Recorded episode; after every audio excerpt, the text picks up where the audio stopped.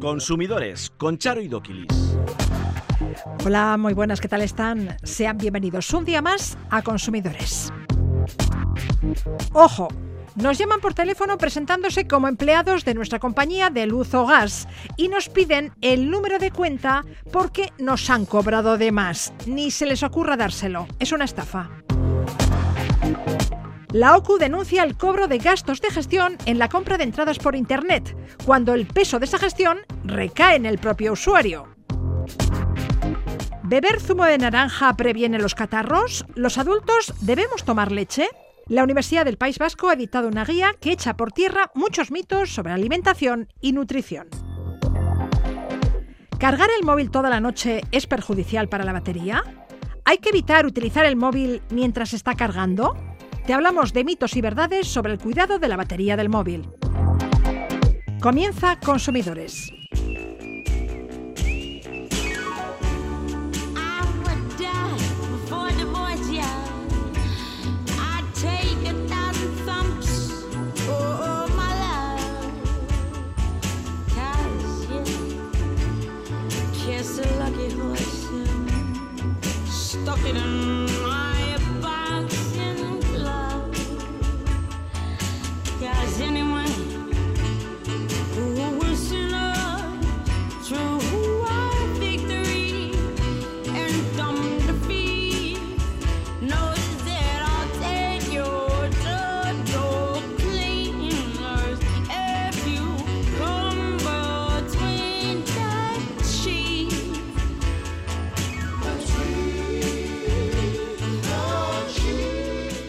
La Asociación de Consumidores de Navarra nos informa de que varias decenas de sus socios han sido estafados. Te llaman por teléfono, haciéndose pasar por empleados de tu compañía de luz o gas, te dicen que te han cobrado de más en la factura y que les facilites el número de cuenta para hacerte el abono correspondiente. Y picamos. Cuando alguien nos dice que nos va a dar dinero, no pensamos. Si lo hiciéramos, le contestaríamos al señorito o a la señorita que nuestra compañía tiene nuestro número de cuenta. Alberto Lazcoz, portavoz de la Asociación de Consumidores de Navarra, Irache, que no pensamos, ¿eh? No, sobre todo cuando, como tú dices, nos ofrecen dinero o nos ponen un gancho pues como muy, muy atractivo. ¿eh? Eso es, picamos y luego lo lamentamos, porque en esta estafa que estabas comentando, pues eh, hay gente que ha perdido hasta 600 euros. ¿eh? O sea, es verdad, es verdad. ¿Cómo lo hacen? Pues de una forma muy hábil, como suelen hacer los esta gente, estos delincuentes, pues lo saben hacer muy bien. En este caso, como tú decías, te llaman y te dicen, oye, soy, eh, te llamo de tu compañía de luz, de tu compañía de gas, has recibido, últimamente te ha subido, el último recibo de la factura es muy caro, ¿verdad? Te ha subido, pues se trata de un error. Danos los datos, danos tu número de cuenta, danos tus datos, que lo vamos a corregir y entonces ya va a volver a ser lo que era antes. Claro, ¿qué nos pasa? Que como efectivamente el mercado del gas, el mercado de la luz, pues ha estado muy loco últimamente, efectivamente a muchas personas pues le ha subido mucho la factura. Claro, pero a todos, a todos, porque el precio de la luz y el gas estaba por las nubes, claro. Así es, así es, y eso, eso lo han visto muy bien, como digo, estos delincuentes, además saben llamar, por lo que hemos visto nosotros muchas veces, cuando eh, por ejemplo, pasa el primer año y se te acaban los descuentos, cuando te aplican los nuevos precios, porque pasada tu vigencia de contrato se prorroga, pero te avisan de que van a aplicarte los nuevos precios y por una razón, por otra, te sube la factura mucho dinero. Justo es entonces cuando estas personas te llaman y, te, y se hacen pasar por tu compañía. Claro, entonces toda la gente dice, ah, por eso me ha subido, por eso me ha subido 200 euros, por eso me ha subido 300 euros. Sí, ya te voy a dar el número de cuenta. Ay. Eso es. ¿Y han sido muchos los socios de Irache estafados por estos sinvergüenzas? Bueno, son decenas, sí. Además, es, la historia es que es una estafa que, que se sigue sucediendo en los últimos meses. ¿eh? No, no, ha sido estas semanas, sino que eh, sigue pasando, es la, es la pena, y sigue pasando, sí, nos llegan, nos ya decenas de, de personas a, los que a las que les ha pasado esto. Y la verdad es que cuando se dan cuenta, mm, pues ya es cuando ven que de repente su número de cuenta hay un cargo mm, que no encaja, de, que, le han quitado, pues lo que digo, 200, 300, 600 euros, dicen, oh, oh, esto que me llamaron, y entonces cuando miran ese teléfono, si es que lo tienen. Nos damos cuenta días después cuando somos conscientes de que nos han sacado dinero de la cartilla. Eso es, entonces intentas llamar a ese número en el que ya no hay nadie, por supuesto, o a veces te han dicho un correo electrónico que suena muy bien y al que tú escribes y es escribir a la nada. ¿Por qué? Pues porque ha sido una estafa. Es entonces cuando la gente se da cuenta de que le han engañado y eh, han aprovechado sus datos para pues para sacarle dinero, para robarle. Al final se puede decir de otra forma, pero lo que han hecho es robarle, eso está claro.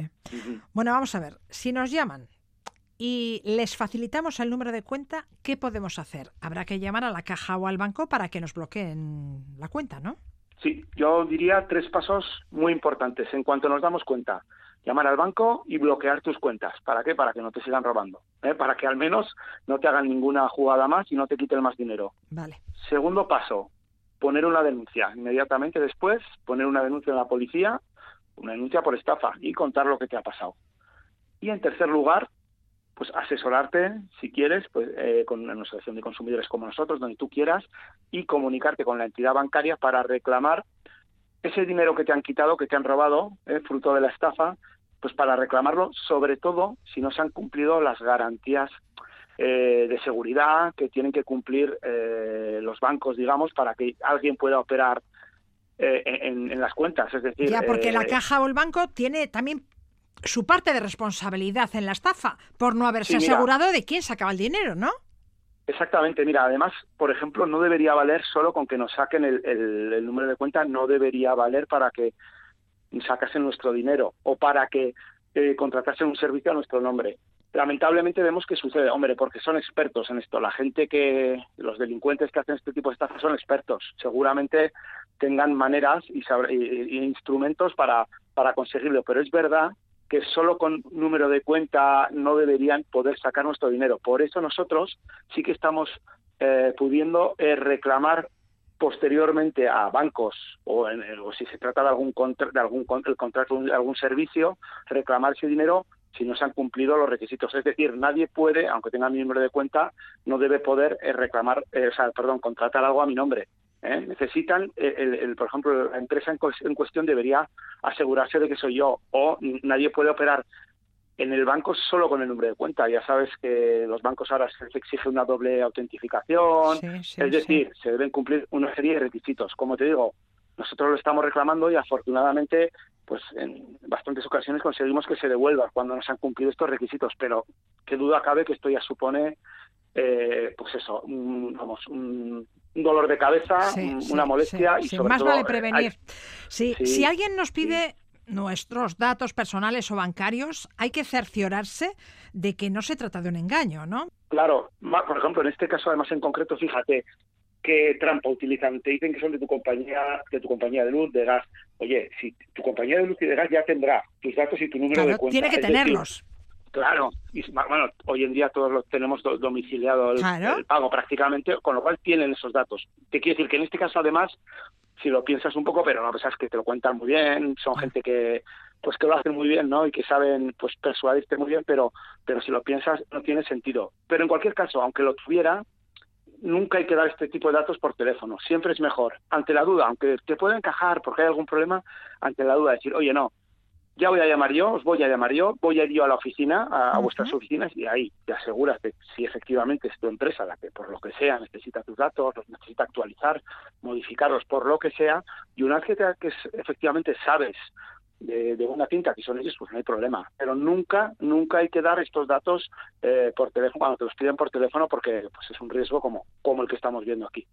Alberto Lazcoz, portavoz de la Asociación de Consumidores de Navarra Irache, gracias y buen fin de semana. Vale, igualmente. Muchas gracias a vosotros. Watching in slow motion in my foolish lover's game. In this endless motion, finally, lovers know no shame. Turning and returning to some secret place inside.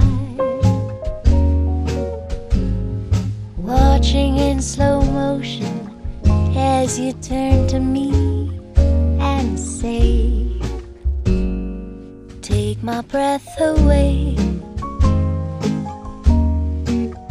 my breath away. Un estudio sobre la venta de entradas online en 50 páginas web oficiales de cines, teatros, museos, conciertos, festivales, exposiciones, espectáculos y clubs de fútbol realizado por la OCU revela que, salvo en el caso de los museos, es habitual el cobro de gastos de gestión. ¿Qué palo Izagas, eso jurídico de la OCU en Euskadi? ¿Qué tal? Hola, Charo, muy bien. Pero, ¿por qué nos cobran? Si somos nosotros los que asumimos la gestión de la compra de la entrada, si somos nosotros quienes hacemos todo el papeleo. Sí, sí, a ver, que básicamente son unos unos jetas, ¿no? Porque básicamente si entramos nosotros en la página web oficial, yo, eh, pues, pues tú y yo, vale, va- vamos buscando qué concierto, la fecha, la entrada que quiero, si voy a pagar por PayPal o, o por tarjeta, y doy mis datos personales, es decir, básicamente hago yo todo. Les, li- les libro del tiempo de trabajo en la taquilla, que haya colas y, y todo eso, ¿no? Nos tendría que hacer un descuento, porque estamos Hombre. desempeñando una tarea que deberían hacer ellos. Exactamente, básicamente, hombre, sí podríamos entender que nos podrían cobrar algo si al final, pues mire, sea, luego tengo un plus, un servicio pues un poco especializado. Oye, pues me avisan de se puede cancelar o me envían las, em- las entradas hasta la misma casa, es decir, serían servicios opcionales que lógicamente no son no, no son obligatorios, pero bueno, pues si prestan ese plus, pero si como tú dices, eh, invertimos nuestro tiempo, buscar la localidad, la fecha, el concierto que me viene bien, pagar la modalidad de pago, se lo, se lo doy todo, se lo doy todo hecho, ¿no? ¿Y cuánto suelen cobrar por gastos de gestión? Pues mira, pues hemos visto un poquitín de, de todo. Por ejemplo, un 3, mira, salvo en museos, que no suelen cobrar, pues suele ser un media de unos 3 euros por, por entrada, que a veces puede, ser casi- puede ser casi un 7% del, del precio final, pero hay, ojo, hay conciertos y festivales, festivales de música, podemos llegar casi a los 5,5 euros, o sea, un 10%. Ojo, además, por cada entrada, porque tú imagínate que yo pido para ti y para mí y hago una sola, una sola gestión. Claro. Pero no importa, me cobran por tu entrada y por la mía. Hombre, eso ya, eso sí que es ya. realmente un abuso. Bueno, y para más INRI, te enteras en el momento de realizar el pago. Es- exactamente. Dice, eh, bueno, eh, gastos de gestión. Dices, bueno, pues he llegado hasta aquí, mira, al final quiero las entradas. Claro. Y dices, mira, te acuerdas de la madre, de la madre que los parió, como mucho, y ya está, pero, pero acabas sacando las, la- acabas sacando las entradas. Pero que hoy por hoy no podemos hacer otra cosa que pagar esos gastos de gestión si queremos sacar una entrada por internet, ¿no? Exactamente, hombre, podemos decirle al Ministerio de Consumo que lógicamente que todo esto lo regule, que ponga una normativa y que no se cobren este tipo de tasas, porque al final unas tasas, eh, bueno, eh, administrativamente es porque si te han prestado un servicio, pues oiga, que lo único que usted, con perdón, lo único que ha hecho es por una página web. El ratito de buscar, bucear, imprimir, pagar y la forma que ustedes quieren, lo he hecho yo. ¿Qué servicio me han prestado ustedes? Pues ninguno. También esta semana habéis publicado los resultados de una encuesta respecto a las preferencias y objeciones de los ciudadanos sobre privacidad y datos de salud. ¿Qué les habéis preguntado a esos ciudadanos y ciudadanas y qué os han respondido? ¿Cuáles son las principales conclusiones que se desprenden de ese sondeo? Pues mira, todo este sondeo lo hacemos básicamente porque, bueno, está en la- hay una propuesta normativa de la Unión Europea de crear un espacio digital de datos sanitarios. Hombre, a simple vista yo veo muy bien pues que si yo estoy en una playa en Huelva, pues el médico de Huelva pues tenga mis datos en el ordenador. O si estoy en París, pues de turismo, pues bien, vale, esos datos médicos, ¿no? El problema es que estos datos no puedan no tener solo un uso médico, ¿eh? sino que también se puedan ceder pues para investigaciones, innovaciones, farmacéuticas, aseguradoras, Ya. APPs de, de esto. Y dices, bueno, al final, dentro del mundo de la protección de datos, los datos médicos son muy sensibles. Claro. Tienen que tener garantizado el nivel de protección eh, el, el más el más elevado, ¿no? Esos datos son míos y no pueden andar circulando por ahí sin ningún Entonces- control, claro. Claro. Y ojo, ese es el primer resultado de la encuesta. Y dices, mire, pues el 81% de los encuestados dices, oiga, mire, yo de todos esos datos médicos, médicos decido cuáles comparto y con quién comparto.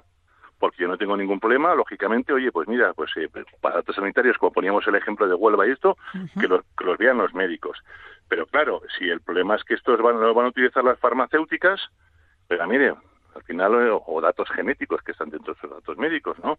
Oiga, ustedes en farmacéuticas están ganando un montón de dinero. Y dices, bueno, muchos eh, de los encuestados lo que piensan es que tendría que haber un, un retorno. Y dices, vale, yo les dejo mis datos, pues para investigaciones, para lo que sean, pero bueno, pues entonces luego es que esos medicamentos sean algo más baratos, o que bueno, pues que con eso se financie pues la sanidad pública. Es decir, Claro, que porque haya, esos bueno, datos cuestan un dinero. Sí, sí, a ver, hoy en día el negocio de los datos, de las de los datos, eh, mueve miles y miles de millones, ¿no? También es cierto que los consumidores básicamente no, no confiamos, por ejemplo, en compañías de seguros, de aplicaciones digitales de bienestar, grandes farmacéuticas. Sí confiamos dentro del mundo sanitario, pues, en, pues nosotros en Osakidecha y del sistema, ¿no? Pero cuidado con, con eso, básicamente la mayoría de ellos sí está dispuestos a ceder esos datos a Osakidecha, pero por ejemplo, para investigación o compañías de seguros o aplicaciones electrónicas y tal, no llega al 10% la gente que está dispuesto a, a cederlos. Y estos días hemos sabido también que las tiendas especializadas y de marca propia han multiplicado casi por dos el número de sus clientes en los últimos cinco años. ¿En detrimento de quién? Pues, en, pues tristemente en el del comercio de, barro, de barrio, o sea, el comercio local, el comercio de proximidad, y los y los hipermercados. Y comparamos la encuesta que hicimos hace cinco años, pues han caído mucho esa popularidad de las tiendas de barrio y los hipermercados, pero en favor de tiendas especializadas y de marca propia y la compra online, ¿no? Entonces, por ejemplo, el 77% de los consumidores prioriza comprar en tiendas ya de cadenas especializadas y de marca propia. Lo vemos, por ejemplo, con la ropa y, y el calzado vas ya a tiendas solo de ropa o solo de calzado o si pues, me invento la marca de una tienda de Nike o de Adidas porque quiero esas playeras y voy ya solo a esas tiendas, ¿no? Pasa lo mismo también en el sector de, electrodomésticos, pues vaya a cadenas de o marcas especializadas tipo Bosch o alguna de estas, pues a esos MediaMark o todo esto que se dedican a ese tipo de, de, electrodomésticos. Y estamos hablando de momento de tiendas físicas, pero si todo esto lo trasladamos también al comercio online, pues las cifras asustan. Por ejemplo, hace cinco años el, porcentaje de consumidores que compraba ropa online era un 16%, ahora es de un 60%. En, calzado ha subido del 14 al 52 online, ¿eh? Si hablamos pues electrodomésticos, pues los de casa, pues la lavadora, la lavavajillas, todo esto, del 8 al 42. Y todo el tema de tablets, móviles y todo eso, del 25 al 58%. En cinco años, en cinco años. Pero claro, si estas tendencias se afianzan, ¿qué va a pasar con el comercio local? Pues a ver, estos hábitos de consumo, has visto, en, cinco años ha sido por lo que ha subido, pues de un 14 a un 15, pues a un 50 y tantos, un 60, ha multiplicado. El problema es el comercio de, proximidad. Nosotros solicitamos poco medidas de apoyo, pues, pues para que haya mayor oferta de servicios, que cuanto más, más sitios haya para poder comprar, mayor competencia, mayor libre competencia tenemos, ¿no? Y lógicamente el de casa, pues hombre, nos ahorramos los desplazamientos, emisiones contaminantes. Yo creo que además nos da un trato mucho más personalizado, una información más directa a la hora de cambiar las cosas, pues es mucho más más cercano, más asequible. Y, no nos y hacemos ciudad, y hacemos pueblo. claro, y no nos ¿Qué sería de nuestros pueblos sin nuestro comercio local? Exactamente, porque si no, ¿qué vamos a coger todos un coche y una, una superficie comercial fuera? O hacer todo por internet desde nuestro ordenador y que nos lo traiga Amazon o el Corte Inglés o Eroski o quien sea. Se nos olvida a veces que hace, hace no mucho tiempo, en la pandemia, el que nos salvó fue el comercio local. ¿eh? Pues sí. A, ver cuántas naranjas o cuántas de leche comprábamos por Amazon. No, bajábamos a la tienda de al lado, que es la que nos solucionaba las cosas. Entonces yo creo que aparte de, de que de recordar que es bueno también tenemos que intentar que ese comercio local y de proximidad pues siga, siga perviviendo, claro. Y siga perviviendo porque da, da vida, da vida, economía, da puestos de trabajo y tiene que estar, tiene que estar ahí presente. Qué Izaga, asesor jurídico de la en Euskadi, gracias por la información y por tu tiempo y buen fin de semana. Igualmente a todos, agur. Consumidores arroba,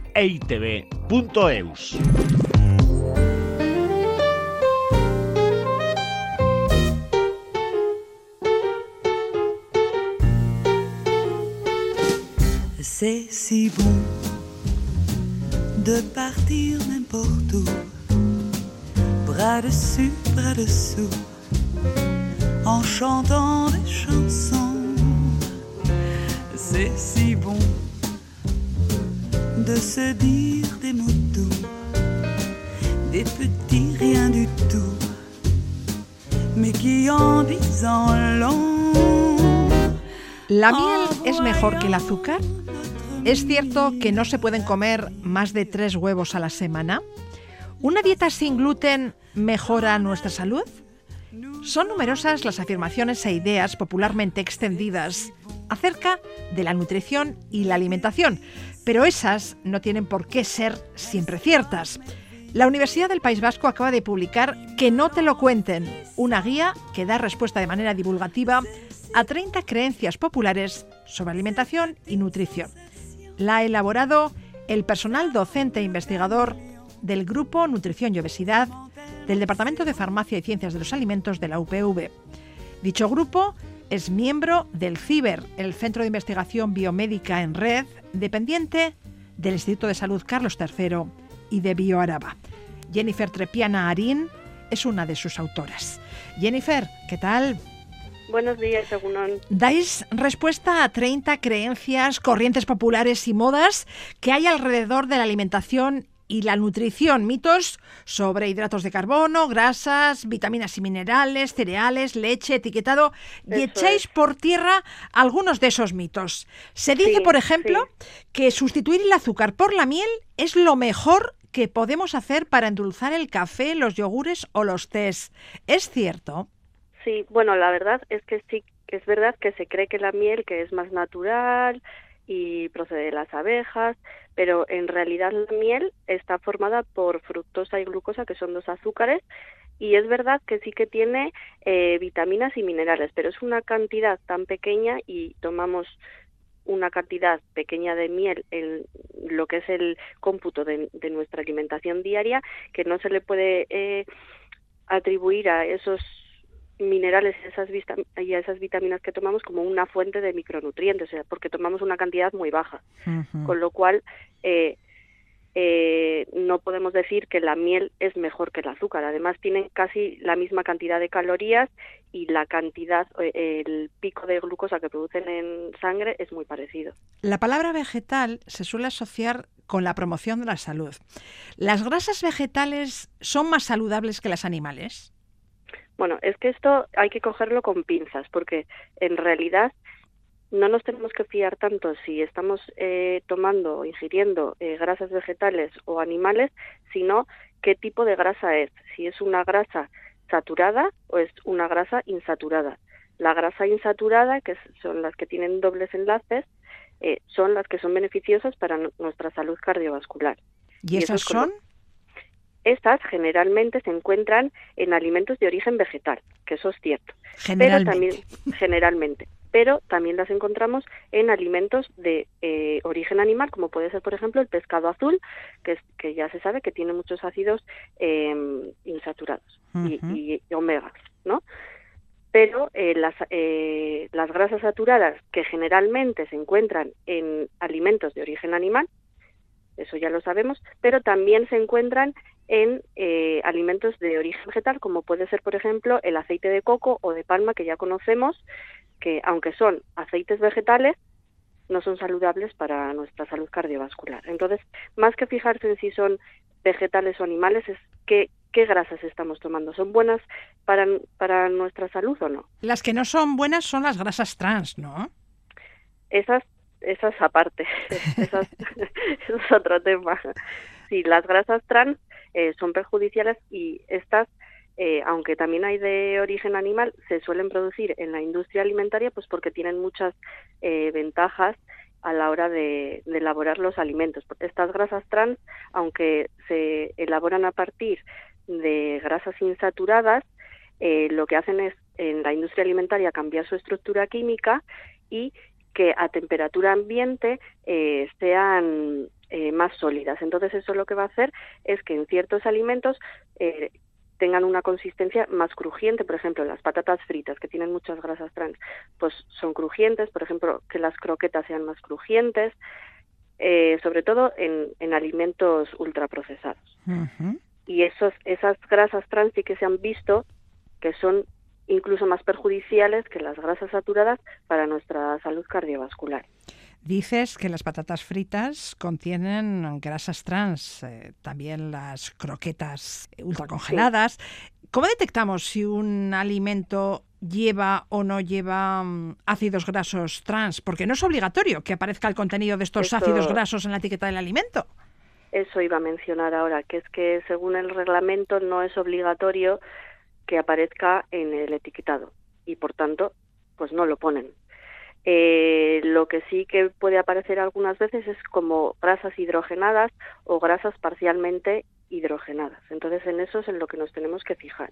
Vale, Pero bueno, sí que es verdad, hay que mencionar también que a lo largo de los últimos años la industria alimentaria ha hecho por disminuir este porcentaje de grasas trans en, en los alimentos.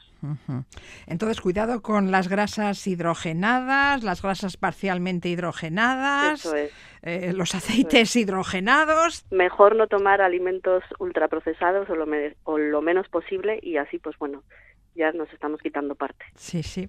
Seguimos con las grasas, eh, Jennifer. Llevamos años oyendo que no se pueden comer muchos huevos, que como máximo podemos tomar tres huevos a la semana.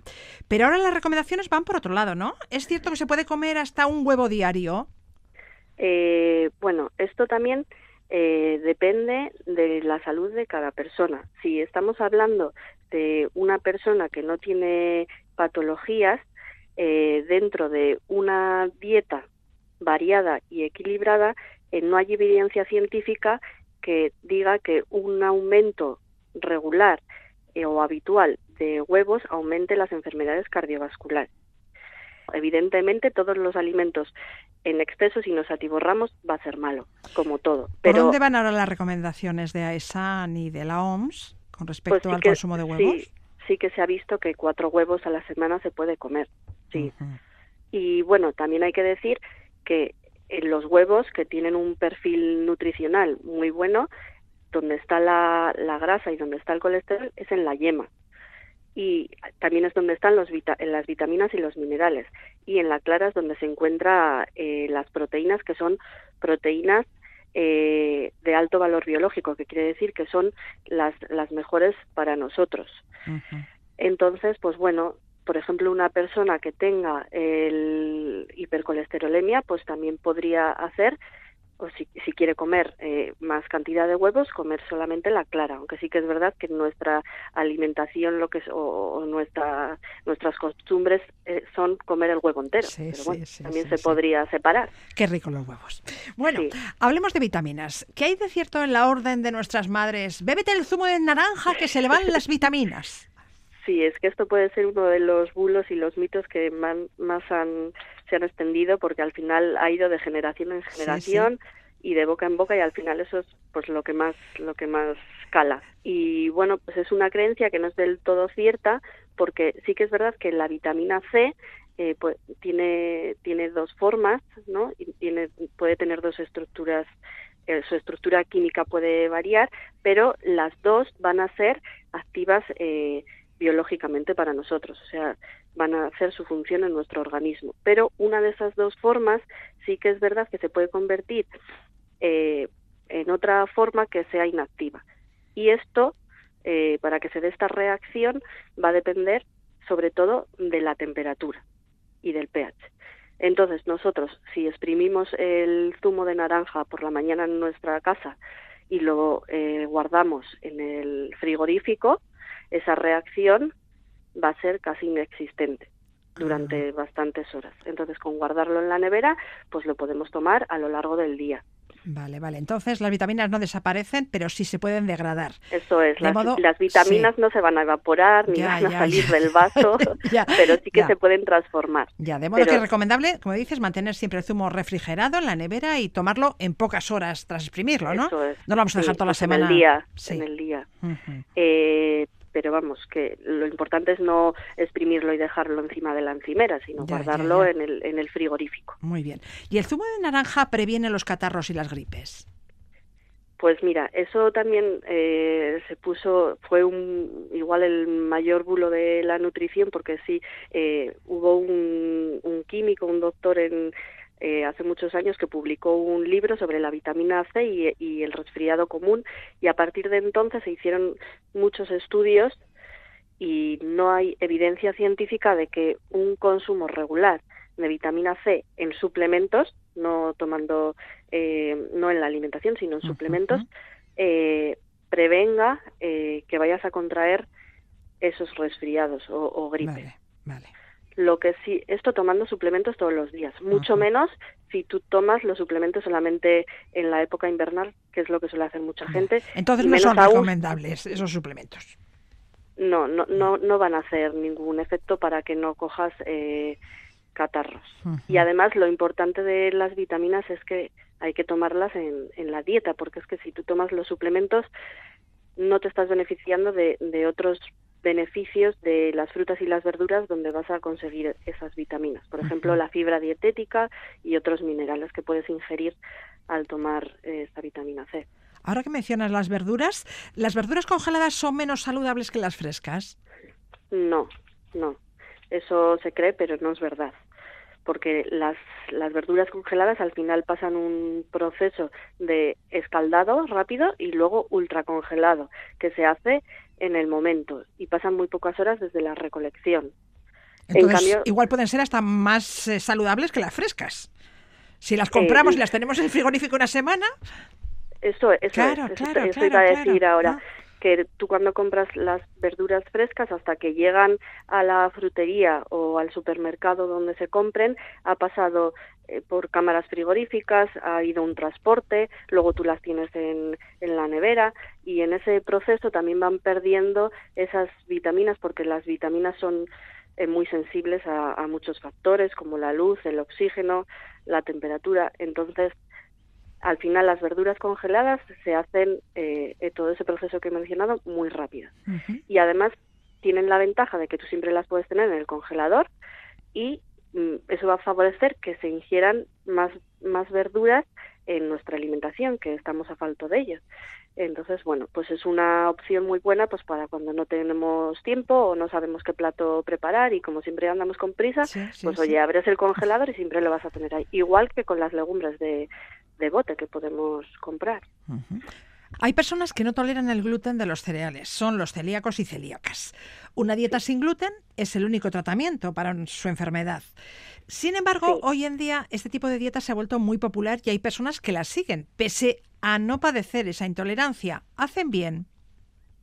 A ver, los productos sin gluten son imprescindibles para esas personas, para los celíacos, como has dicho, y las celíacas, pero eh, no hay que tomar esos alimentos a no ser que tu eh, especialista sanitario te lo recomiende porque tú padeces esa enfermedad o otro tipo de enfermedades intestinales, por ejemplo, eh, el síndrome del intestino irritable o la enfermedad de Crohn, que también se ha podido ver que esas em, tomar estos alimentos sin gluten pueden ser beneficiosos, pero sin tener ninguna de esas patologías no es recomendable porque se ha visto que eh, esas personas pueden tener eh, carencias y deficiencias en vitaminas y en minerales muy importantes para nuestra Ya, salud. ya.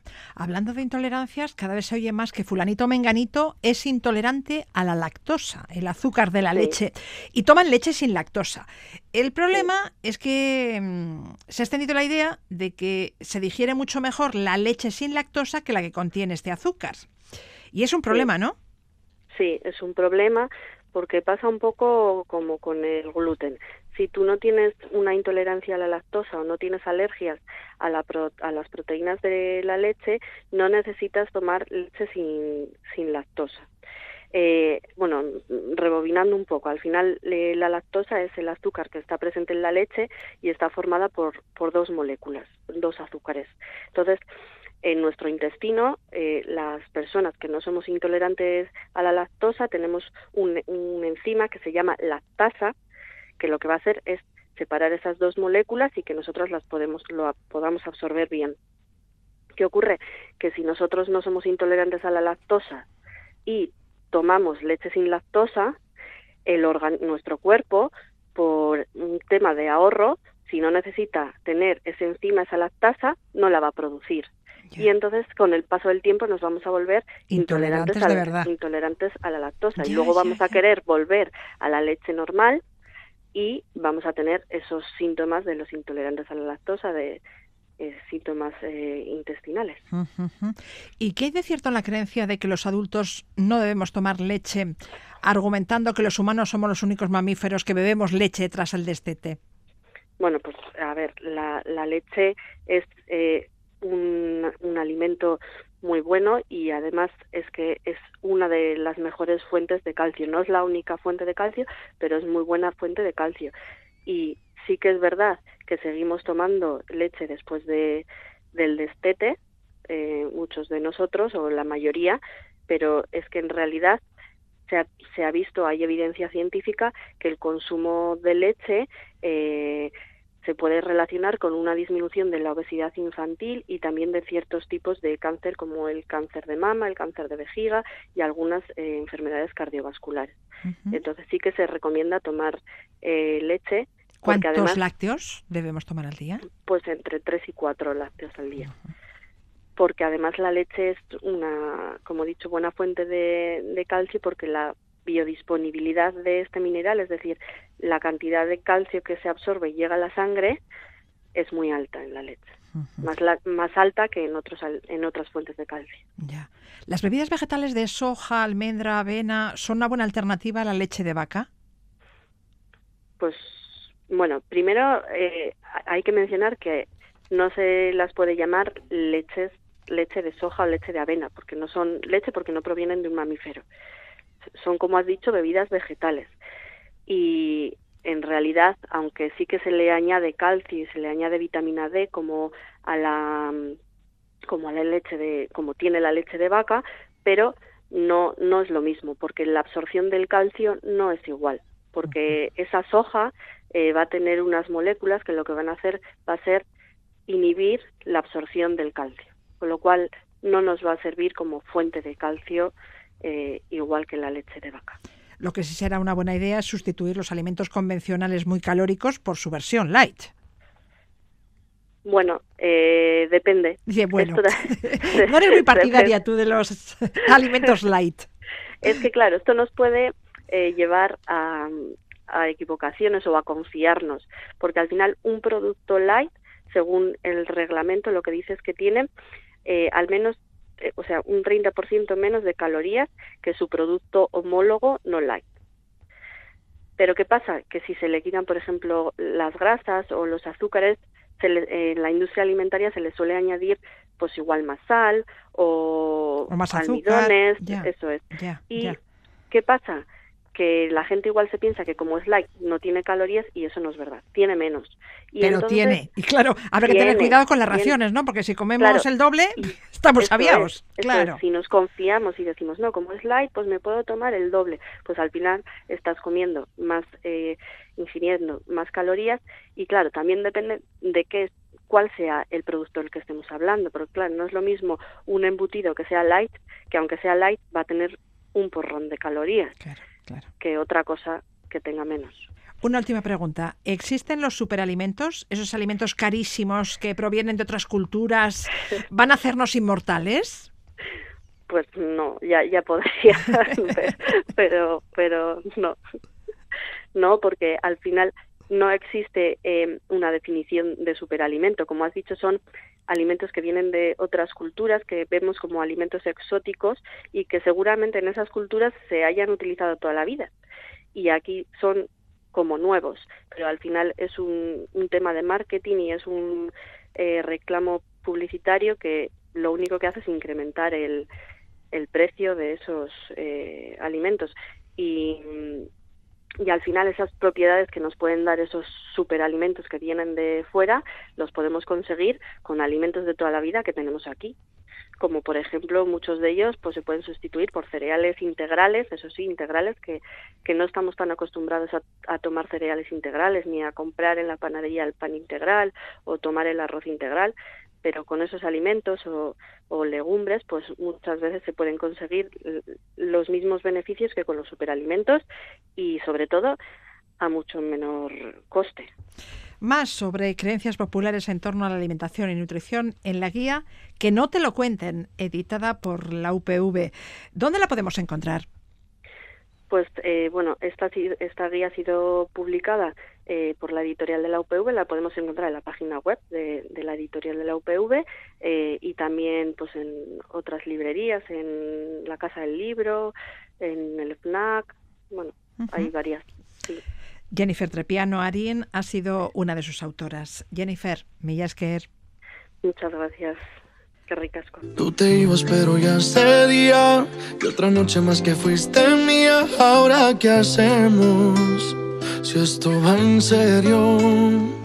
Hago todo para que tú sonrías y esas cosas no parecen mías. No sé qué es esto, pero me presto.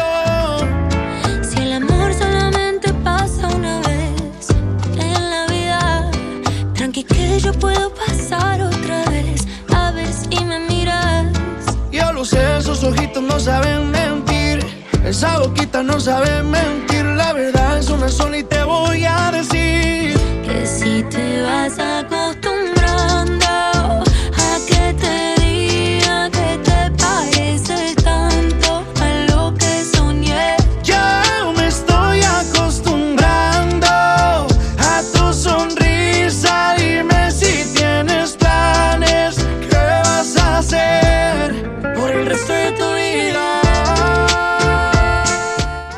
Batería es uno de los elementos más importantes del móvil. Por eso nos afanamos en poner en práctica todos los consejos que oímos respecto a su cuidado.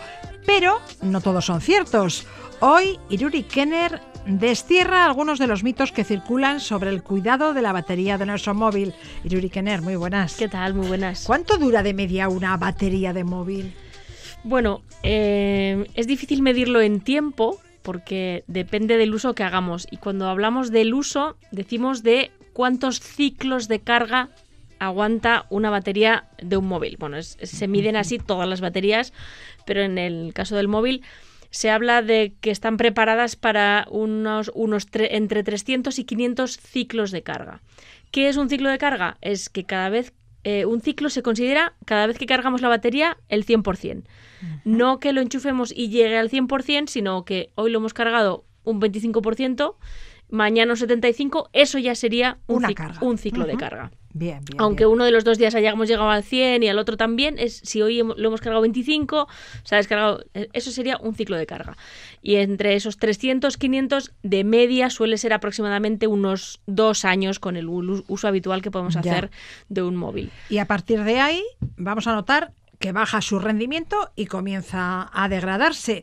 Pero hay una serie de pequeñas medidas que podemos adoptar para alargar su vida útil, ¿no? Sí, y además, eh, bueno, se escuchan muchos consejos, que muchos son acertados, otros eran acertados hace unos años, cuando las baterías tenían pues otra, otra estructura, otra tecnología, y hay otros que no somos conscientes si eso es bueno, es malo para la batería, entonces a veces lo hacemos, otras veces no. Entonces vamos a ver, eh, bueno, pues eso, algunos mitos, algunas verdades, y vamos a ver si, si con esos pequeños comportamientos podemos eh, no mejorar, porque una batería deteriorada no se puede mejorar, pero sí frenar o retrasar ese envejecimiento, ese deterioro de las baterías. Por ejemplo, ¿cargar el móvil toda la noche es perjudicial para la batería? Mira, es algo eh, que sea, de lo que se habla mucho. ¿no? Pues no lo dejes cargando toda la noche porque se puede estropear, ¿no? Porque como ya se ha terminado de cargar y lo tienes enchufando todavía eh, cargando no sé cuántas horas, eh, es un mito.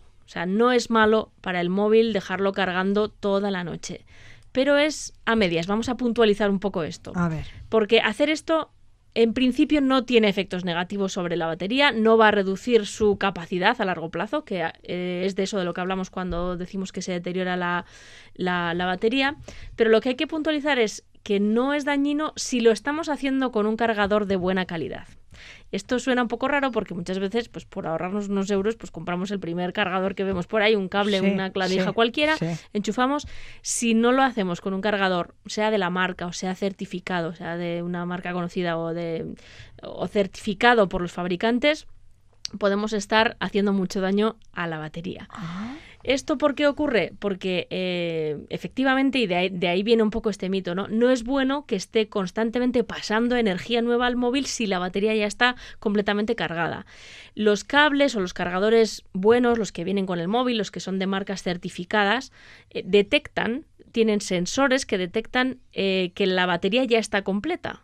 Y si entonces si sigue enchufado, cortan la corriente. Entonces, aunque siga enchufado, no sigue transmitiendo corriente al móvil. O bien incluso hay unas más avanzadas, unos eh, la mezcla entre móvil y cargador que van optimizando la velocidad de carga en función del nivel eh, que tenga en ese momento la batería. Por lo tanto, si lo hacemos bien, el impacto de tener el cable enchufado es mínimo y si lo hacemos mal, con un cable de baja calidad, pues podemos estar haciendo mucho daño a la batería. Entonces, cargar el móvil toda la noche no es perjudicial para la batería si utilizamos los cargadores adecuados. Eso es, porque al final los buenos son, digamos, son como inteligentes. Entonces, eso no es, eh, no es, no es algo negativo. y tenemos que esperar a que se cargue completamente la batería antes de desenchufarla y esperar a que se descargue por completo antes de enchufarla. Es otro de los, de los falsos mitos, aunque eh, son justificados. Y digo que son justificados porque esto era así en las baterías antiguas, que les llamo antiguas, pero no hace tanto, ¿no? En las baterías de hace algunos años. En las anteriores, que eran baterías de níquel, eh, sí, eh, sí que mantenía algo parecido a lo que se llama el efecto memoria, de forma que de vez en cuando teníamos que descargarla completamente o cargarla al 100% para que no se viciara la batería, ¿no? Para que no aprendiera a cargarse menos o, bueno, que entendiera cuál era su capacidad eh, total. Pero estas baterías poco a poco han sido reemplazadas por las actuales, que son de, ion litio, de iones de litio, y no tienen memoria. O sea, les da absolutamente igual si las descargas del todo, si las descargas al 20%, si la cargas al 70%, si la cargas al 100%, le da igual, no se vician, no se acostumbran, no tienen memoria, no saben hasta cuándo las sueles eh, cargar tienen la capacidad que tienen y eh, descargarlas del todo o cargarlas del todo no las va a estropear ni a mejorar su vida. Así que podemos enchufar y desenchufar las baterías las veces que lo necesitemos. Bien, pero he leído que lo recomendable es mantener la batería entre el 20 y el 80% de carga. Sí que hay estudios, o sea, aunque no es necesario descargarla del todo o cargarla del todo, eh, sí que hay estudios que indican Em, que sí, que no conviene llegar al 100% ni bajar del 20%. Es decir, es prácticamente todo lo contrario que lo que nos, nos dice este mito, ¿no? Que lo óptimo precisamente es mantener entre ese 20 y ese 80% siempre. En cualquier caso, em, estos valores van dependiendo ya del, del modelo de móvil porque muchos dispositivos de los actuales hacen eh, una gestión inteligente de la batería. Es decir, van em, ajustando el nivel de carga y descarga o se, descargan a distintas velocidades en función de nuestros hábitos de uso. Es decir, eh, algunos eh, móviles, como por ejemplo pues, el iPhone mismo, detecta o aprende más o menos a qué hora te sueles despertar y descargar y desenchufar el móvil para a partir de entonces ir ajustando la velocidad de carga para llegar al 100% cerca de tu hora habitual de despertar y así no estará mucho tiempo cargada al 100%. Y ahora que hablamos de porcentajes de carga, mi móvil a veces marca mal el porcentaje de carga. Me dice que la batería está cargada, pero luego enseguida baja al 50 o al 20%. Ya, si pasados unos minutos baja muchísimo, ¿no? ¿qué está pasando? Eso es. Bueno, em, eso, eso puede ser que la batería no esté bien calibrada. Puede ser eh, puede ocurrir estos, desajustes. No es que la batería esté mal o que la batería esté deteriorada, sino que lo que hay que ajustar es la interpretación que el móvil hace de la carga de la batería. Es decir, em, algunos fabricantes sí recomiendan hacer un proceso que llaman de calibración de batería, que consiste precisamente en descargarla del todo y luego cargarla al 100% de vez en cuando, pero no por la salud de la batería, sino para enseñarle al móvil para que el móvil eh, eh, se autorregule de nuevo y diga, ah, vale, o sea, cuando la batería está así, esto quiere decir que es al 100 y cuando está así quiere decir que es al 0 y entonces no se va a desajustar ese, ese porcentaje, ¿no? Que muchas veces ocurre, ¿no? Que la tenemos al 80 y, tres minutos después miramos y pone 20 y luego de repente pone 40, ¿no? Entonces, cuando pasa esto, todos los móviles eh, permiten hacer esto. No pasa nada si la dejamos descargar del todo y luego lo enchufamos sin interrupción al 100% y así podríamos eh, arreglar ¿no? este pequeño desajuste que, puede, que puede ocurrir. Pero a la batería en esos casos, esto es importante, no le está pasando nada. La batería está perfectamente, solo es que el móvil no está haciendo una interpretación correcta de su, de su carga. ¿no? Este consejo no sé si es mito. Es preferible que carguemos el móvil mientras está apagado. Bueno, eh, no es necesario, no es necesario que esté apagado, pero em, Y Es que yo no la pago nunca. de hecho, ya, yo, yo tampoco la pago nunca. Y no, no es eh, así como antes sí que decían, pues así se carga más rápido la batería. Ahora no es necesario hacerlo así.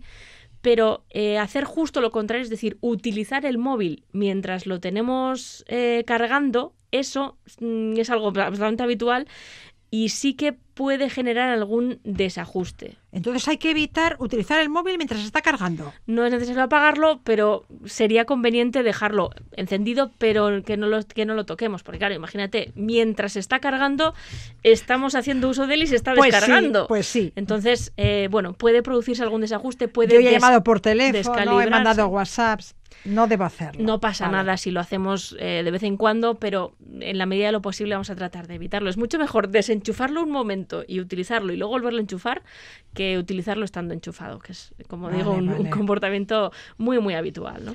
Y lo que hay que hacer también es cuidar la temperatura de la batería, me decías. Sí, sí, por, mm, sobre todo en verano, eh, que no nos damos cuenta, pero nos llevamos el móvil a la playa o a, o a entornos eh, muy calurosos y por encima de los 27 grados eh, las baterías comienzan a notar algo raro y pueden, bueno, pues eh, también deteriorarse.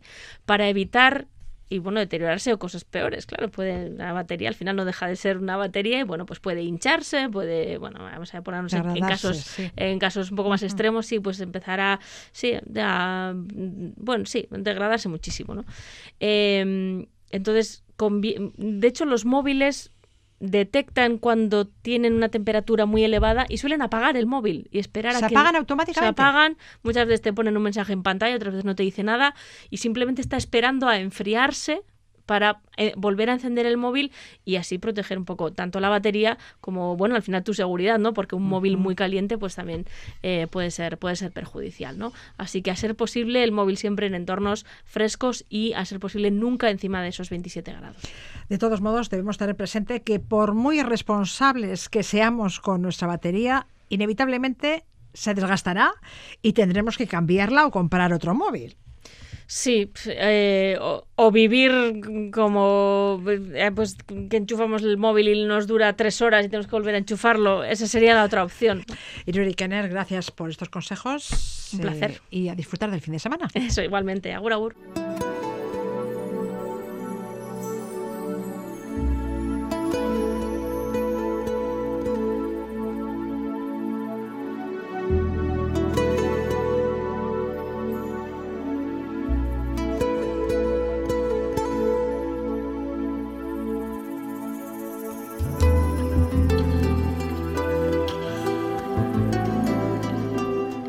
Nos vamos ya, gracias por estar ahí. Les dejamos con Gordon Matthew Thomas Summer, Sting.